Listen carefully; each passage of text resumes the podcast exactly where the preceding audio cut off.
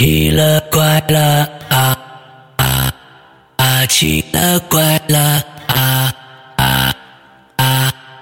各位听众，大家好，欢迎收听《奇了怪了》。在今天的节目当中呢，我们请到了一个全新的受访嘉宾。这位受访嘉宾的声音和他的名字一样的甜美。来，我们请豆豆跟咱们打个招呼。Hello，大家好，收听节目的朋友们，我是豆豆。然后和各位朋友一样，我觉得我听的时间也有六七年了。然后这是第一次上世阳哥的节目，然后非常非常的高兴，因为我确实也是花六七年的时间攒着这些故事，然后想到说攒到了以后一起跟大家分享一下。然后所以今天很你还特意的收集攒的这些这些故事是吗？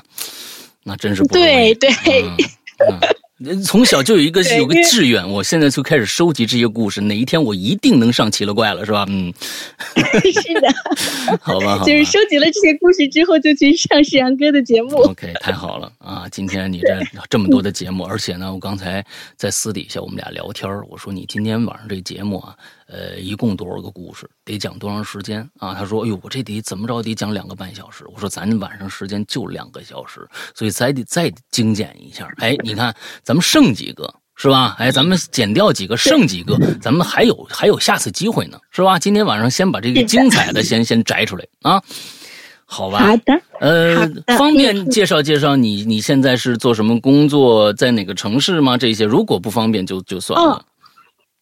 可以的，那我现在是住在广东深圳，然后这个其实这个这个我需要跟大家介绍一下，因为我今天讲的故事涉及的这个地域的面太广了，还有时间跨时间线也太长了。然后我现在的话呢，就是啊是在广东深圳已经住了有这个也是有七年了，然后但是我之前的话我自。那是我是浙江人，但是我之前一直是在中部地区住，然后像这个在浙江啊、武汉啊、江西啊，还有湖南、上海这些地方都是有住过，跟我父母的工作是有关系的。嗯，因为我父母是就是之前是做生意这样子。OK，对，然后对，呃。现在的话，我自己是从事这个就是艺术方面的工作了啊，然后我自己是有开工作室这样子。哦，真的好，真的好啊！一定是画，是不是？你是也是从小就听着画画啊什么的，听着我们节目？不是，不是。我我之前听您的节目，很多这个鬼友们都是呃画画，但我是学音乐的。哦，学音乐的。OK OK，我们能 稍微能搭上点杠。嗯，OK，好吧，好吧。那么接下来的，所以我今天就特别早就试音，我就怕我说会不会音出了问题，我就心想说，我说早两分钟打电话进来，OK，然后先把音试一下。好的，好的，好的。那么接下来时间就交给你吧，嗯，我们来听听豆豆今天带来的故事到底是一个什么样的一个哎长时间跨度的十多个故事，两个小时的这样的一个内容，来吧。嗯，好的。然后我今天要讲的第一个故事特别的短，嗯，呃，然后但这个事情是我自己唯一亲身经历过的事情吧，因为我不是灵异体质，然后我也不希望我经历这些事情，但这个事情。对，但是我很尊重这一类的事情。然后今天的这个事情就是在我两岁的时候，发生在我的 太外公。稍等一下，稍等一下，吓我一跳！不是吓我一跳，你那儿没听着，你那儿没听着。我我这儿是我的失误，我突然触碰了一个键，完了之后打了一个非常非常可怕的一个音效进去，完了之后我估计全场人都吓一跳。哎呦，把我吓坏了！这个这个是我我那，好好好，你你再接着。说刚才这个故事是你外公外婆是吗？不是，这个故事是我的太外公哦，就是我妈妈的外公故的身上发生的一个故事。嗯，对，然后呃，因为就是我。外公外婆他们年轻的时候已经从这个呃浙江老家就出来了，他们是到江西去工作了。嗯，所以当时的话呢，就是我妈妈生我的时候，那肯定也是在江西把我生下来的这样子。OK。然后呃，但是我记得我两岁的时候，应该是我太外公九十岁的大寿那一年，我从我是没有见过我太外公的。然后因为是他的大寿，所以我外公外婆就带着很小的我，就。坐火车，坐好长好长时间的火车，然后就回到了那个呃浙江老家，而且因为我们是乡下，比较乡下的地方。所以还倒腾了很多辆车，这样子就呃，最后就很辛苦的，然后去给这个太外公过这个寿。然后我记忆其实非常的模糊，呃，就是对我太外公的记忆非常模糊。但除了我太外公之外，我记得在场的每一个人，哦，就是我是小时候的这些事情的细节，我可以。记到就是连当时那个人他梳着什么头发，穿着什么衣服我都能记出的，记住的。但是唯独我太外公，我什么都记不住，我就我就是完全记不清楚这是怎么一回事儿这样子。然后当时到了那个地方以后呢，我记得我。我外公外婆就立刻把我就是放到我太外公身上，让他抱我，因为他是高寿的老人嘛，是九十岁的大寿的。OK，然后再加上我的太外公非常的爱我妈妈，嗯，所以他很喜欢我，他也很想见见我，嗯。然后，但是我当时就死都不肯让他抱，就是一直大哭，疯狂的哭，就是谁都能抱，但就是太外公不能抱。然后我这个时候就我就。特别记得一件事情，就是我看见我太外公，他是一个非常虚的形态，他不是一个实体的形态，就是他穿着很干净的白色的的确良衬衫，嗯，穿着米色的裤子，我都记得很清楚，就这些东西我都记得很清楚，但是我就是看不到他，嗯，我看不到他的人，嗯，我找不到他的头，所以我那个时候我。我觉得我是很很惊慌的，我不肯让他抱。所以其实你是有记忆的，只是记忆的是一些非常可怕的一些画面。对，嗯，就是他的形象是模糊的。OK，对，然后，嗯，当时所有人都不知道是怎么回事儿，就只是觉得我不想让他抱，然后呢，可能就让别的亲戚抱我，我就 OK 没有问题，就就谁都能抱这样子，对。后来到第二天，我太外公就心想说：“那可能适应了一下吧，孩子，就因为他那时候做寿应该是要做三天吧，就因为他实在是太高寿了 当时。然后第二天的时候，我太外公就说：‘那要不今天看看能不能报？’他还特别特别好，就是他那么大年纪还。”去说起了个早，赶早给我买了一大盆李子啊，然后他自己亲自把那个李子洗好了，一盆李子放在，还是拿那个搪瓷碗装着的，放在那个家里的那个八仙桌上，然后就说这个李子是给那个豆豆的，这样子，然后结果我吃了他的李子，还是不让抱，嗯，就是不让抱，对，但是我外婆那个时候就其实已经有点意识到有点不太对，因为我外婆其实她是。相信这些事情的，嗯，啊，然后后来，但是他就问我，他说怎么回事啊？为什么不让抱呀？我就哭，我也不说，我说不出来。我两岁，我没有办法表达出来，就是我心里是害怕这样子。OK，然后再到第三天，我见到我太外公的时候，他的头就是彻底是黑掉了，黑掉了，他就是一个烧焦了的人。哎呦，我天哪！就是在之前，他的整个形体其实是模糊的，并不是说没有头，只是头的部分你看不清楚。之后到了第三天以后，就彻底黑掉了，全身上下就跟烧焦了一样。只有头是烧焦了的，衣服还是那件白色的确良的短袖衬衫，还是那条米色的那种，就那种呃工装裤，我们说的那种。嗯嗯嗯，OK。对，而且还穿着。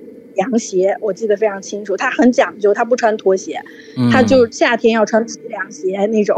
对，嗯嗯，OK。对对对，然后就就都很清楚，就就他的衣服、凉鞋什么都很清楚，但他的头就是焦黑的。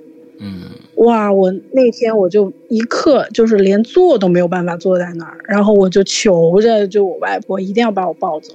然后我外婆也抱了我两天了，太累了，就没办法把我交给了家里的一个就是我的姨妈，然后让我姨妈骑着车把我从村子里带出去，带到应该是县城上面去玩去了，才好。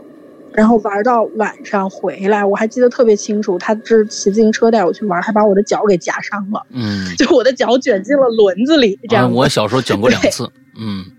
对对对，然后我外婆就越来越觉得事儿不对，我外婆就跟我外公说：“这个事儿。然后我外公是那种就可能比较神经大条一点的人吧，嗯，他说这这有什么事儿？小孩就是妊娠嘛，就是在这个地方他才第一次回来，而且说好像那个时候我有一点点中暑的迹象，因为是天热天热的时候这样子。OK，对，然后所以大家都没有管好，然后但是就在那天晚上的凌晨，我的太外公从楼上，嗯，想要下楼去上洗手间，因为他身体是很健康的，嗯，他下楼去上洗手间的时候。踩空了，摔到脑袋了。哎呦，然后就应该就是就这样子过世了。哇，天哪！对，嗯，我我不太确定那个他最后的就是去世的原因是不是就是嗯脑颅内出血这样子。嗯嗯嗯嗯，对。所以其实你看到了一个未来的一个景象。我觉得是，而且那个时候因为我很小。我能看得到，嗯，对，但我一直没有办法告诉别人。其实这个样，这个形态我一直是记着的，我一直很记得很清楚。嗯，直到后来我好大好大了，我才跟我外婆说：“我说我我说你记不记得小时候带我去给太公就是这个过生日的时候，我为什么不让他抱？嗯，就是因为我看不到他，我看到它是一个虚的，是就是是一个是个灵体的那种形状。嗯嗯。”然后特别恐怖，他脸都是黑的。嗯，对。然后这就是其实就是一个挺挺短的一个小故事吧，我觉得。然后，对，因为我所有的故事的话，可能会就是我今天讲的所有的故事，我会是呃没有什么，就是就是前前后文的这种连接。我今天讲的故事都是单个的，单个的。嗯嗯嗯。对。所以说，你收集的故事基本上是从亲戚朋友那边嗯来的一些呃故事，你收收集来的这种，你你唯一的你自己亲身经历的只有第一个，对吧？对对，呃，我亲身经历的，并且让我就是嗯，就震撼了很很长时间的，对，应该就是只有第一。后面还有一个，但是我不能说是我完全亲身经历的，后面那个我只能说是我经历了一半。但是这是一个我跟我朋友共同经历的，他经历的比我更多，好吧？所以那个我我对我还是归结为是别人的经历了，这样。那就接着来，嗯，对对。然后我的故事今天说到的很多故事都是跟吃的东西相关，是从吃的引出来的，都是饭桌上面谈起来的这个故事。好啊，好啊。对，然后我现在要说的这个故事呢，是民歌的故事。就这个人主角，我们叫他民歌。然后男的女的？跟他讲，呃，男男的男的，不是咱们那个民歌吧？嗯，呃，不不是不是不是那个民歌，对，不是那个。嗯，OK，另外另外，啊，对，就就就反正就是叫他大名吧，好吧，叫他大。那个人也叫大名。然后，嗯，嗯。啊，就大就名就是这个跨不过去，就叫大名啊，就叫大名。此大名非彼大名也，好吧？这个大名不是北京这大名啊，是另外一个地方的大名啊。来，嗯，就大名，大名比较亲切，嗯。对，他是西北，然后是甘肃人啊。然后，但是呢，他大学的时候就去海南那边读的大学，呃，读完了大学以后呢，就直接想要留下来工作。然后他是那种特别能吃苦的人，嗯，因为他家条件，他当时跟我说，我认识他的时候，他是我的小领导，嗯，然后但是他年龄就比我大，就大几天，就特别特别近。但是他是读完大学就立刻工作了，所以他的这个社会经验还是很足的。嗯，然后当时我们有一天中午是那个呃要请一个这个我我们当时公司里面在搞一个这个。什么装修吧，还是什么的？公司出了什么问题，然后就请了一个这个装修团队的一个工头吃饭。然后当时请的是我们在坐在那个兰州拉面吃东西，我记得特别清楚，因为他一边吃兰州拉面一边跟我讲说这个兰州拉面没有他们家那边做的好吃，就就每样都说的特别特别清楚。他说你在深圳你甭想吃到好吃的这个兰州拉面这样子，对对，然后他。边吃着一边招呼着我们，然后他就一边问到那个工头，就说：“哎呀，这事儿怎么样啊？这个装修，这个呃，就是什么时候能弄好啊？”然后这个工头就咂巴了一下嘴，就不太开心的样子。然后这个明哥就赶紧给他点了一个那个江小白吧，我当时记得是，然后就喝上了，喝上了，然后这两个人就开始就东一句西一句，然后这个工头就慢慢的说，他说这事儿呀很麻烦，然后明哥就说怎么麻烦了？对，就是说的很不清楚哈，当时我也听得很云里雾里的。他说你们这个梁被人动了，你知道？哦，屋子里的大梁是吧？屋子里的大梁。对，嗯，对对对，然后。我听懂了，因为我从小喜欢就是了解这些事情，嗯，但我没有讲话，我就一继续吃我的面。然后明哥这个时候就讲，他说，他说那怎么办？他说那这个事儿就很麻烦了呀。然后这个工头就讲，他说对，他说这事儿已经不是你出钱能解决的了。哦，然后我才去问明哥，我说，呃，我就呃很小声的就问他，我说是，我说。是不是这里出过大事？嗯，然后民哥就讲，他说，对，他说你没来之前这里出过一个大事，但是这个大事呢，我没有办法告诉你，因为这涉及到我们公司。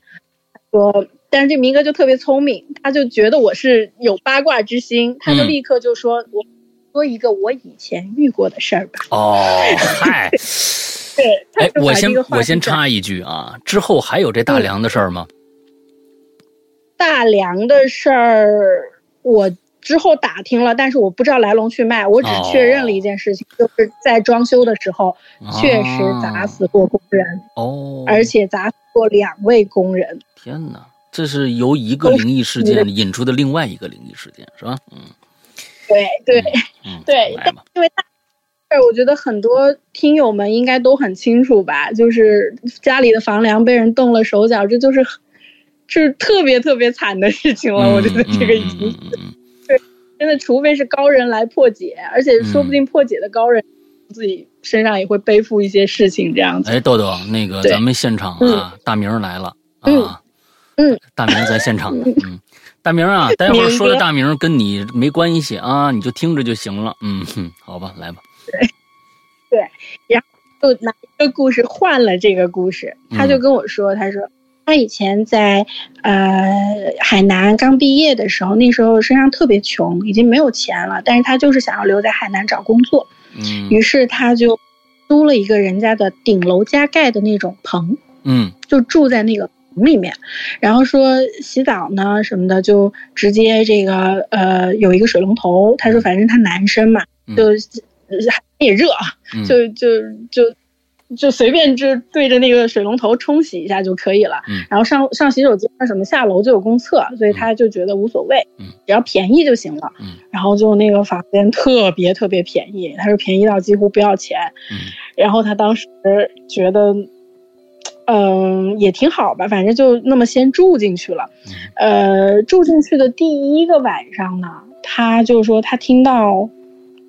房顶上一直有人在走路的声音，嗯，就滴答滴答走路。然后他其实就是明哥自己也是那种，就是没事喜欢了解一些这种，就是我们说这个玄学这些东西的。对，叫大名的都爱干这事儿是吧？嗯，对。但是他说他自己不正规，不正规。他说他只是就是了解啊，你要他真做，他做不了。对，然后但。他认识的朋友有有一些，就是人家是真的就是会帮人看风水，然后能帮人解一些事情的。嗯，然后当时他第一遇到这个情况呢，他就觉得这个顶楼加可能是有问题的。嗯，因为太便宜了这个房子，他说几乎是不要钱。嗯，然后他就想着先这么凑合一夜吧，凑合一夜，第二天他去找他那个就是懂风水的朋友吧。然后结果他第二天真去找了那个朋友，据说那个朋友呢，就是跟他聊了这个事情以后，那朋友就给了他一面八卦镜，OK，然后就跟他讲，他说你回去把这个八卦镜挂在房间里面，他当时说的是挂在房里面，然后明哥就觉得说，他说你蒙我呢，这八卦镜哪有挂房间里面的？人家就是对都挂门口，就是房间门口，嗯，对，挂嗯外面的，对外面的。然后他当时就拿着这八卦镜走了，走了以后呢，他就没听他那个朋友的，就自己把那八卦镜就挂在门口。然后当天晚上他睡那儿，又听到有人在房顶上就 take off take，off，就是那种硬底皮鞋的声音，就那么一直走路。嗯，但他不怕，他只是觉得很吵。嗯，他就觉得你打扰我睡觉了，而且他现心里的话，他就冒出一个想法，就是我这朋友不灵，我要找他算账啊。对 对，然后结果他第三天就是去找他这个朋友的时候，他朋友就跟他讲，他说我是不是让你挂房间里面了？我就跟你说了，我叫你挂房间里面，你就挂房间里面去。然后结果这明哥就将信将疑的，就把那镜子又从门上拆下来，然后就间里面。然后他当时挂房间里面，他特烦，因为他那房间特别小，他挂哪儿那个镜子都对着床。嗯，很不想让那个镜子对着他的床，有这个他觉得那，对他觉得会更影响他 睡觉。嗯，然后结果，但是他还是没办法，就就挂了。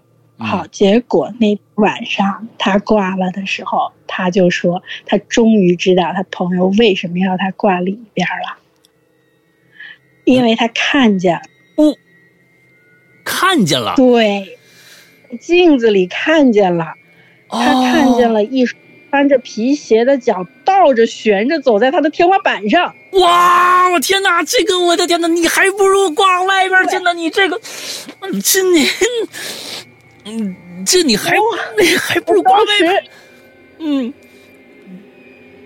我我当时我整个人就麻了，我坐在那吃那个，我我面也吃不下了，我整个就唰一下鸡皮疙瘩从脚趾冒到头顶。我一直以为他说的顶楼加盖上有人在走是，就是在上一层，您懂吗？对，是在上一层走，我是以为是这个，我以为是他房间外面有人。结果不是，是那个人一直倒吊着悬在他的房间里，在他的房间里走来走去。哎呦我的天啊，这个这。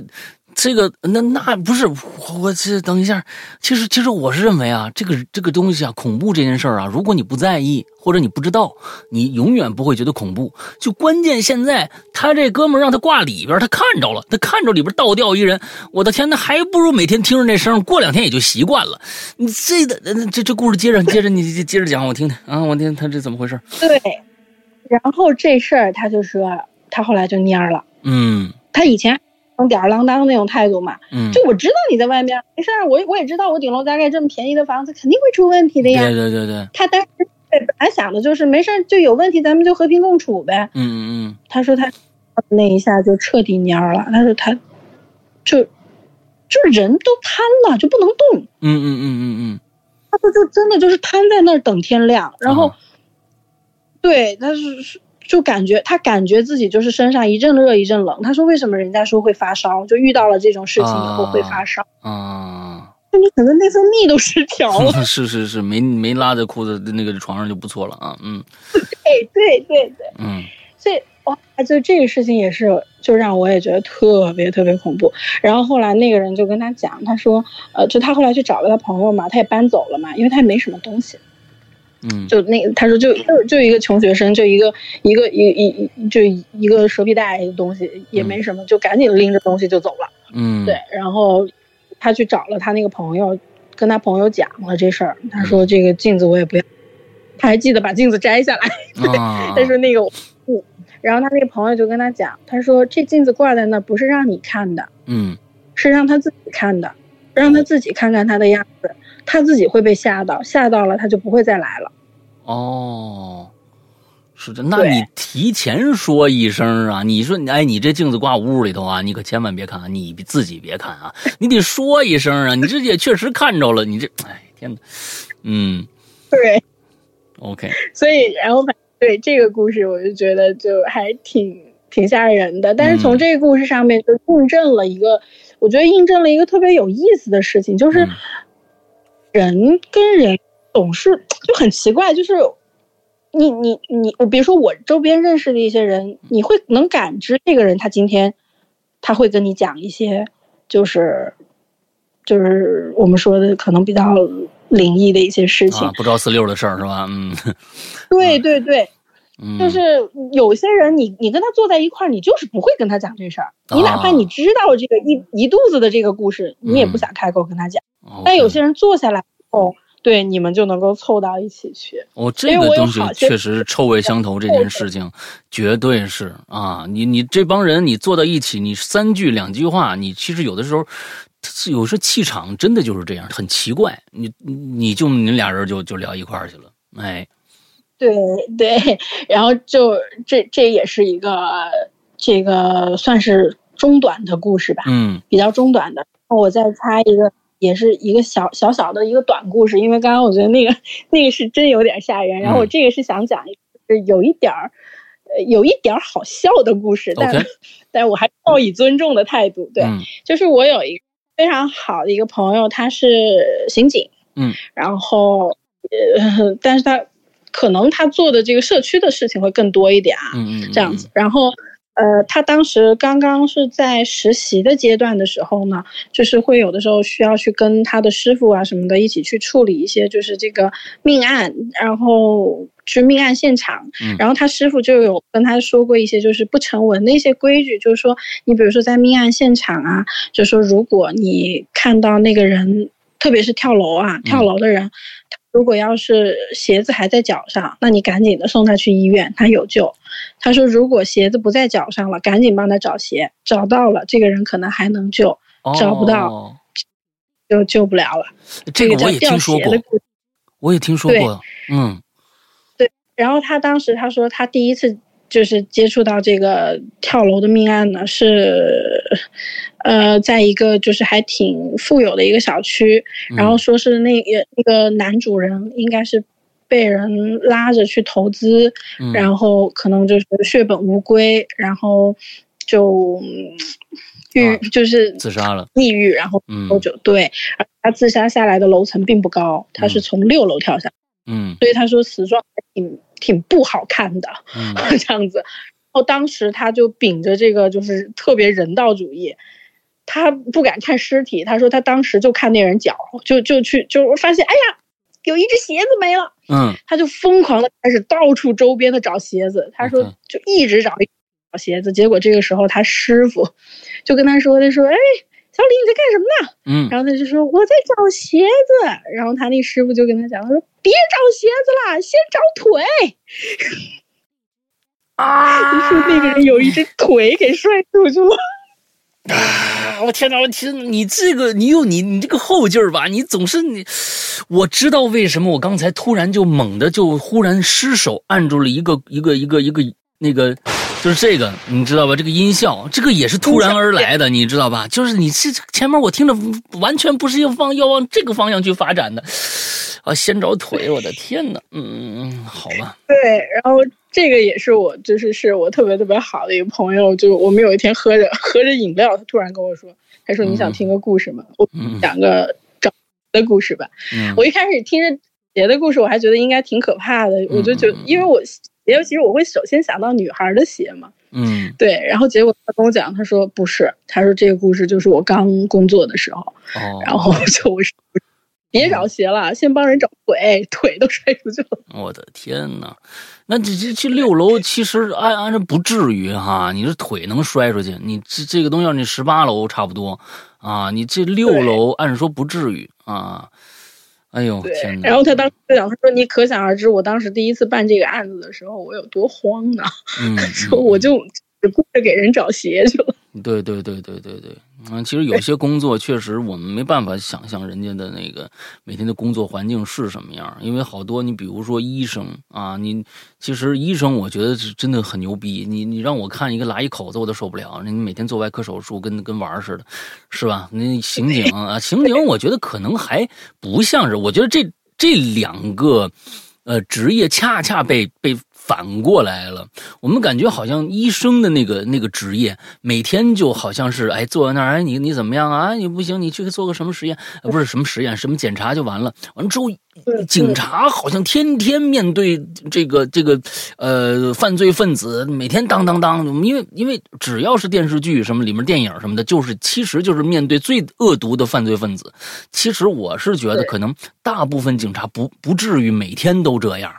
啊，每天都这样，所以他们可能看到那么好、那么惨烈的一个凶案现场，有时候确实第一次工作呀什么的，可能受不了。嗯，哎呀，对对对，真不容易。对，而且，其实我觉得每一行，就是我我真的我也是相信，不管是做哪一个行业，医生或者是警察，他们让我特别特别感动的，就是他们永远都是先本着就是我们说要人道，嗯，你要尊重这个事，嗯，你一定要先就是为把这个生命给他抢救回来，这样子，嗯嗯嗯，对，所以他当时说这个的时候。我说这个故事其实我听着有点暖，因为就我们刚入行的时候嘛，就做很多事情都不是那么的油滑，也不是那么的顺手，不是那么的娴熟。嗯，对，就第一个想的都是，哎，这个师傅说过，就是你救人得先找鞋，我就一定得先把他的鞋给他找回来，然后就真的很认真的在到处找鞋。是的，是的，嗯，对。第二故事也是又闪了我一下，好家伙，先先找腿，来吧，第三个、第四个了，该第四个了。嗯，然后对，然后呃，第四个故事，这个我就讲一个长一点的故事了吧。嗯嗯，对，这个故事讲完，可能我们上半就结束了，我觉得。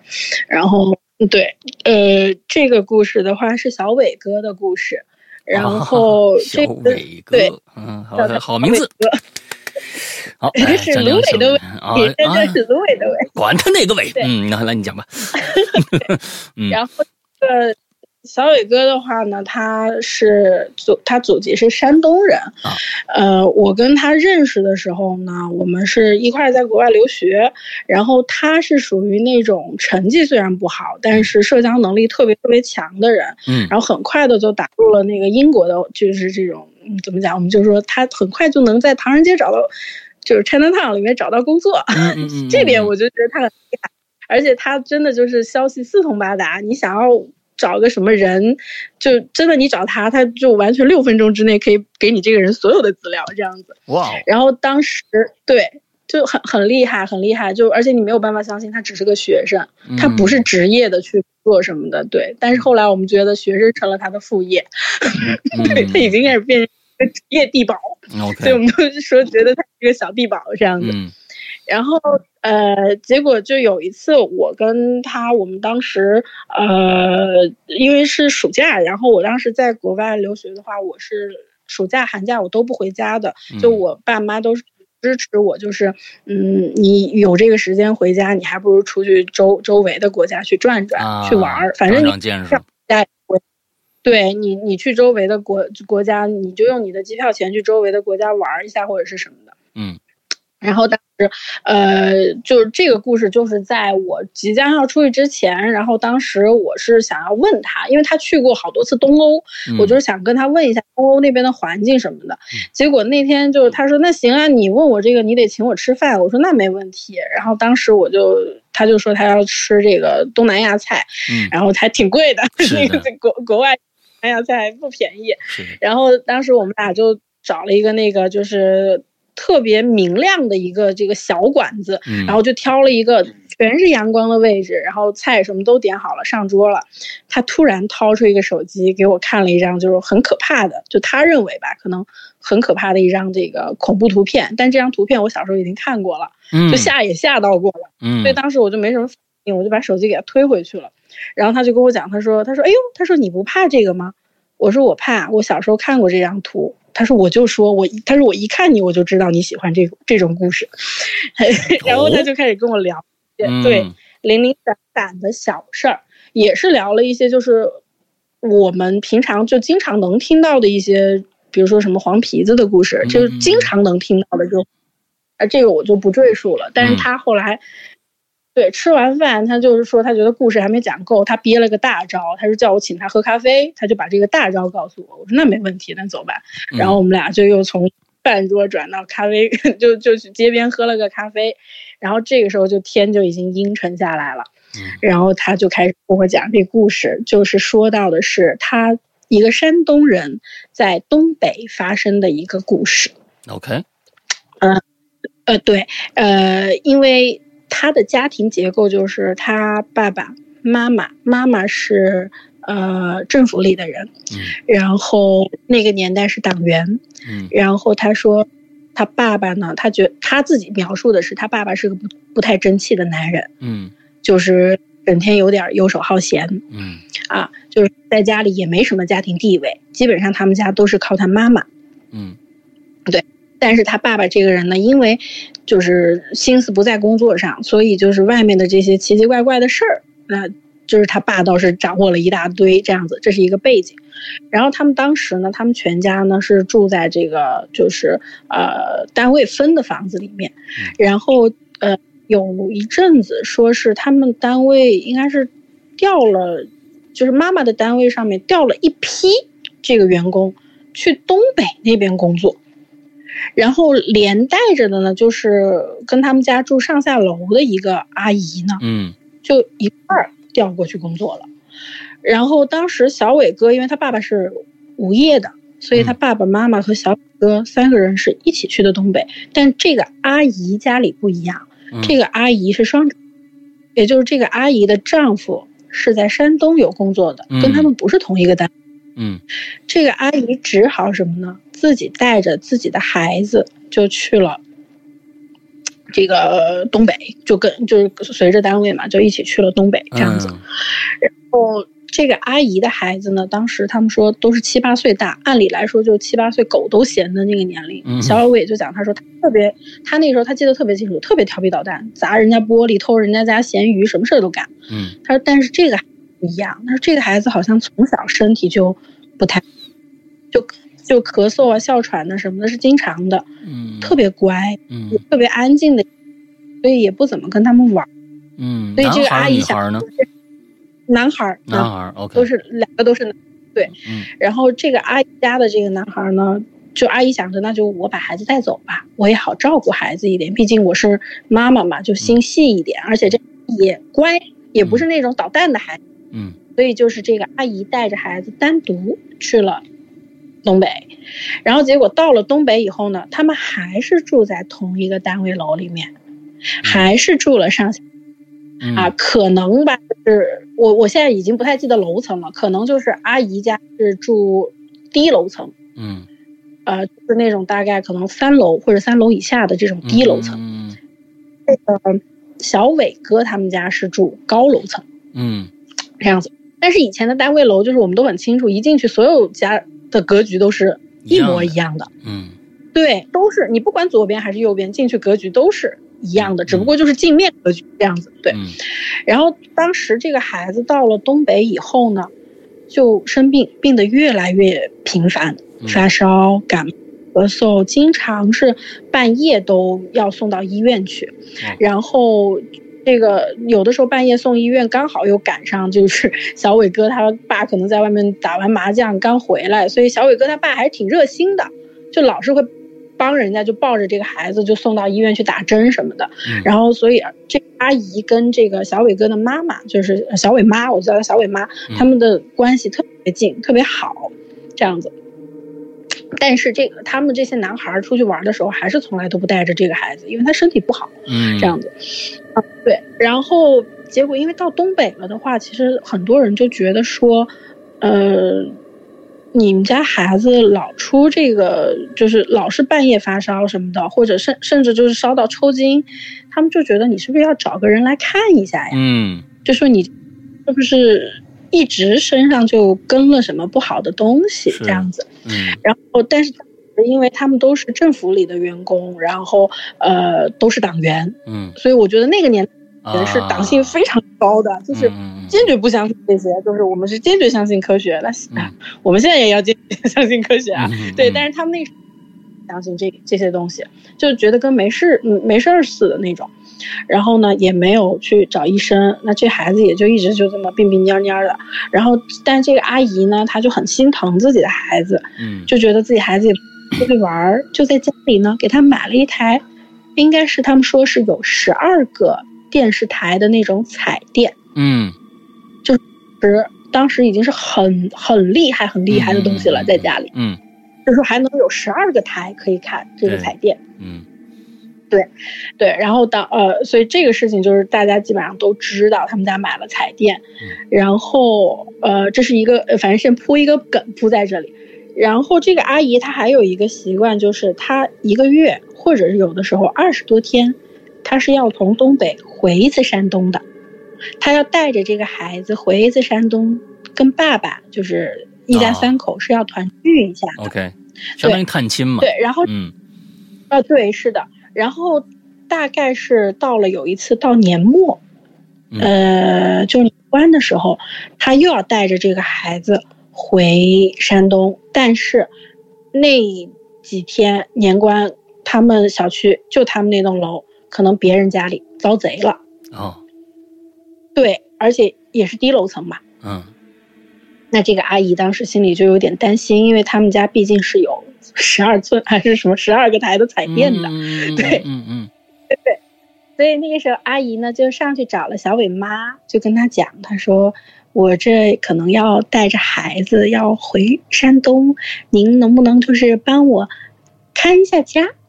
而那个年代看家，我觉得这事儿是很正常的，因为我外公以前也帮他老同事、老战友。嗯，就是比如说他们出去回老家了，二十多天不回来，真低楼层是真的需要有人看家的。嗯，就看个家就一告诉小偷，这家里有人，你别瞎来，你你别瞎搞这样子。对，然后小伟妈她也就特别热心，她就说没事儿，那我帮你看呗，反正就上下楼的事儿，对不对？然后这个阿姨就说，她说那那太好了，那谢谢你。她说那就，那我就带着孩子就走了。嗯。然后结果把这事儿应下来了以后，当天呢，小伟妈她就跟小伟说：“她说你今天晚上你这个这个写完作业吃完饭你早早就睡觉哈，而且东北那边其实睡得还挺早的。”嗯，他说大概小伟妈把他弄就是把小伟给小给弄上床就已经八点了。嗯，就嗯就差不多孩子就睡觉了。然后那个小伟妈就跟小伟说：“你那个你要。”想要在床上看那个什么小人书什么，你就看吧。他说：“但是我现在我得去那个楼下那个姨家里帮他看家了。”他说：“别到就遭贼了什么的。”对。然后结果小伟妈就披着一件毛衣外套就下去了。嗯。因为那个东北那个时候是集体供暖的，他告诉我。嗯。因为我是南方人，我没有这种体会。他告诉我就是说，所以就不冷。对。你只需要里面。比如说穿个就厚一点的这种秋衣，然后外面秋衣都没有外套。在外面，你外面是零下三十多度，屋子里零上三十多度，上下温差有六十度。对，嗯，对，那时候阳台上直接放冰棍儿，就那种，在阳台上拿吃就行了。然后他说，所以他当时他妈就是披着一件衣服，带着呃要织的毛线就下去了。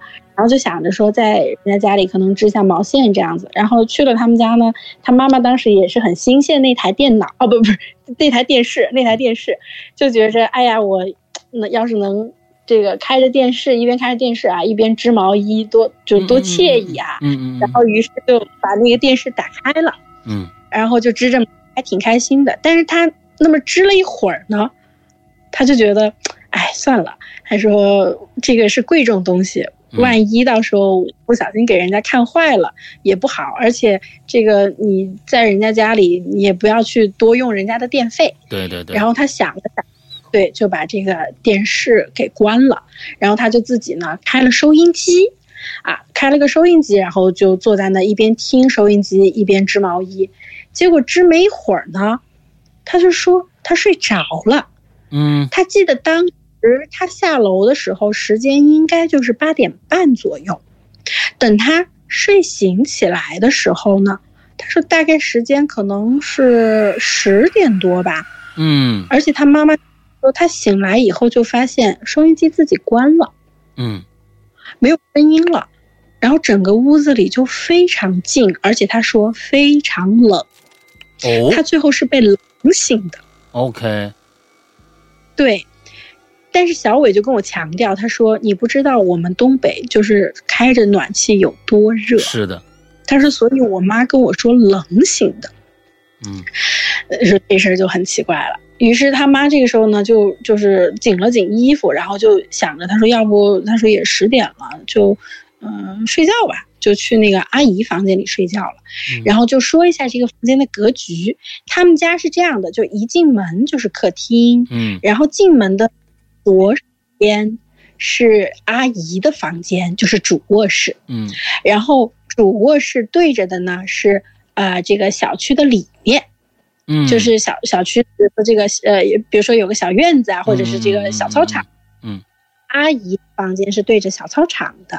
嗯，然后呢，一进门的右手边就是那个小男孩的房间。嗯，就是阿姨的儿。对，这个房间呢是对着大街上的。嗯，对，然后呢，当时就反正说了一下这个格局，待会儿我再就继续讲这个故事。嗯，然后这个时候小伟妈呢，他就想着，他说：“那我就去这个呃阿姨的这个房间里去睡觉吧。”嗯，他就嗯说，就就反正就上床了睡觉，然后就把房间里的灯就全部都关上了。关上来以后呢，他睡觉他就说他觉得他迷迷糊糊的睡着，总是听到有人就是在路边儿在讲话。路边儿是什么意思？就是从那，就是就是从那个小男孩的房间啊啊啊！对，总是传来有人在讲话的声音。啊，而且他说他听不清那个人在讲什么，但是呢，就是有人在对话。嗯。啊，而且可能就两三个人在对话的声音。他说他当时其实躺在床上又困，但是呢他又觉得很吵，他就觉得怎么奇了怪了，就觉得说这十点半了，而且您也说了外面零下三十度，嗯，谁在外面零下三十度的这个街边上那么大声的讲话呀？对。对不对？所以他当时就只是觉得特别怪，而且他听得很清楚，这个声音是从那个男孩的房间那边传来的。嗯，所以他妈妈当时笃定就是楼下肯定站了人，嗯，肯定有或者是有人喝醉了，他就觉得最有可能的底下有人喝醉了，可能说不定还是她老公呢。她当时心想的，就是几个几个。我是不是喝醉了，在楼下就就这个有点撒酒疯这个意思？但是他说这个声音不像撒酒疯，因为你听得出来，撒酒疯那种就是舌结。他说这个不是，他只是听不清这个人讲话，因为这个人讲话他说太快太吵了。于是他妈妈就这样就觉得很备受折磨，嗯，但是也想着，然后明天得就是上班呀，所以就强迫自己就睡。然后他妈妈就把这个。被子蒙着耳朵，就就就这么蒙着就开始睡了。结果睡了没一会儿，他妈实在受不了了，就跳起来把灯全部打开。嗯，然后他妈心想，不睡了，啊，我我今今儿晚上我就不睡了，我就织一晚上毛衣。嗯，结果他妈妈就真的就跳起来了，从床上跳起来，然后织了一晚上毛衣。第二天早上就天刚擦亮，赶紧上楼，然后就把他爸摇起来，跟他爸说，他说那个。今儿晚上我不去给他们家看了，他说你去看。嗯，然后他爸怎么了？他说那那个房子里面很邪门儿。嗯，然后他爸就讲，他说这有什么邪门的？这就他就是说，就你老娘们事儿多 这样子。然后结果对他爸当时虽说是这么说着，但是呢，小伟哥讲，他说他就明明的看到他爸那天晚上下去的时候呢，带了几张红纸啊，然后带了一把。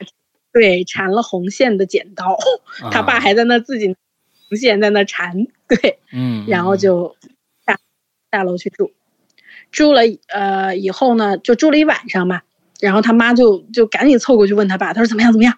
你住那有没有发生什么事儿？然后结果他爸就说能有什么事儿？屁事儿没有，他就你事儿多。他说我那好的很，没事儿。对，然后这事儿呢，好像就就就这么过了。过了几天呢，那个阿姨就带着孩子就回来了。但是回来以后，他爸妈就特意上门，去跟这个阿姨讲：“你要么就请个人过来看一下，要么赶紧搬走吧，不要再住这个房子了，这房子有问题。”谁跟谁说的？就是小伟哥的爸妈跟那个楼下的阿姨。OK，好好好，嗯，对，就跟他们讲了，说你还是搬。结果那个阿姨最后呢，还是没有搬。因为他们好像距离说要调回到山东的日子呢，也不远了，嗯，所以也不想再折腾了这样子。但是后来没搬也就算了。但是小伟哥这事儿呢，他当时一直记着，因为他一直想问他爸，就说我妈那天晚上去到底发生了什么事儿？为什么我妈一晚上不睡觉坐起来了？结果小小伟哥他爸一直都是告诉他说屁事儿没有，屁事儿没有这样子。直到小伟哥最后他要出国之前，又跟他爸聊到这个事儿的时候，他爸才跟他讲，他说：“哎，他说我跟你说吧，那房子就确实是邪门儿。”嗯，他说：“你没看我当时带了那个红纸跟红剪刀下去吗？”他说：“我才敢，他说我才能住那。”然后他就讲，他说：“我实话跟你说吧，你妈那天晚上，他说你知道他当时为什么后来就不睡了，就。”整个人就啪一下坐起来，全部灯打开。嗯，他说，因为当时你妈就听到有人在外面一直讲话，吵吵嚷嚷的。嗯，他说，结果后来你妈拿被子蒙着耳朵的时候，就发现那个声音啊，反倒越飘越近，越飘越近。最后有一个声音贴在你妈耳朵旁边说了一句：“起来呀，我也想看电视。”你个傻的！嗯，好，鬼也需要娱乐生活啊！你你你你你，好啊好啊好啊！对，哇，我当时，这是他那个他妈跟他爸说的是吗？他妈跟他爸说的，对，然后他爸又转述给他听这个事儿。啊，OK，对，行行行，你你你们这你这个故事都带反转，我发现了，是不是这故事就差不多完了？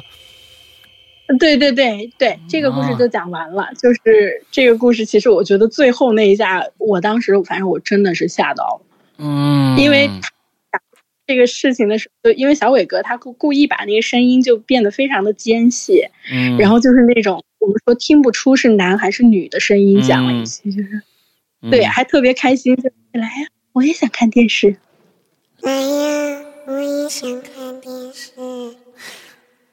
对，啊，这个这个别像那，嗯，这个很贱，这个很贱。呃，我我我用我啊，我我声音，我觉得 我用这边的那个那个那个效果做了一下啊，那但是真是非常非常的贱啊，这个声音不好不好。哎，你你这个你这个今天这四个故事啊。虽然呢，都之间没有什么太多的联系，但每一个啊，到最后都都能让人冷一下。还好现在天儿变暖了，要不然真的是够够够受的。那咱们其实上半段也五十多分钟了，那咱们上半集先到这儿，接下来咱们看直播的啊，就能接着听下半集了。听录播的朋友啊，现在听这个有声平台的朋友呢，那么请你们下个周三啊继续关注我们的节目。那么今天的节目先到这儿结束，祝大家这一周快乐开心，拜拜。好的，拜拜。